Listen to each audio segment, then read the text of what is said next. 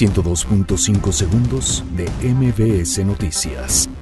El secretario de Economía, Ildefonso Guajardo, entregó al Senado de la República solo un resumen ejecutivo con los compromisos adquiridos con Estados Unidos en materia comercial, ya que en las próximas horas podría sumarse Canadá para conformar un acuerdo trilateral.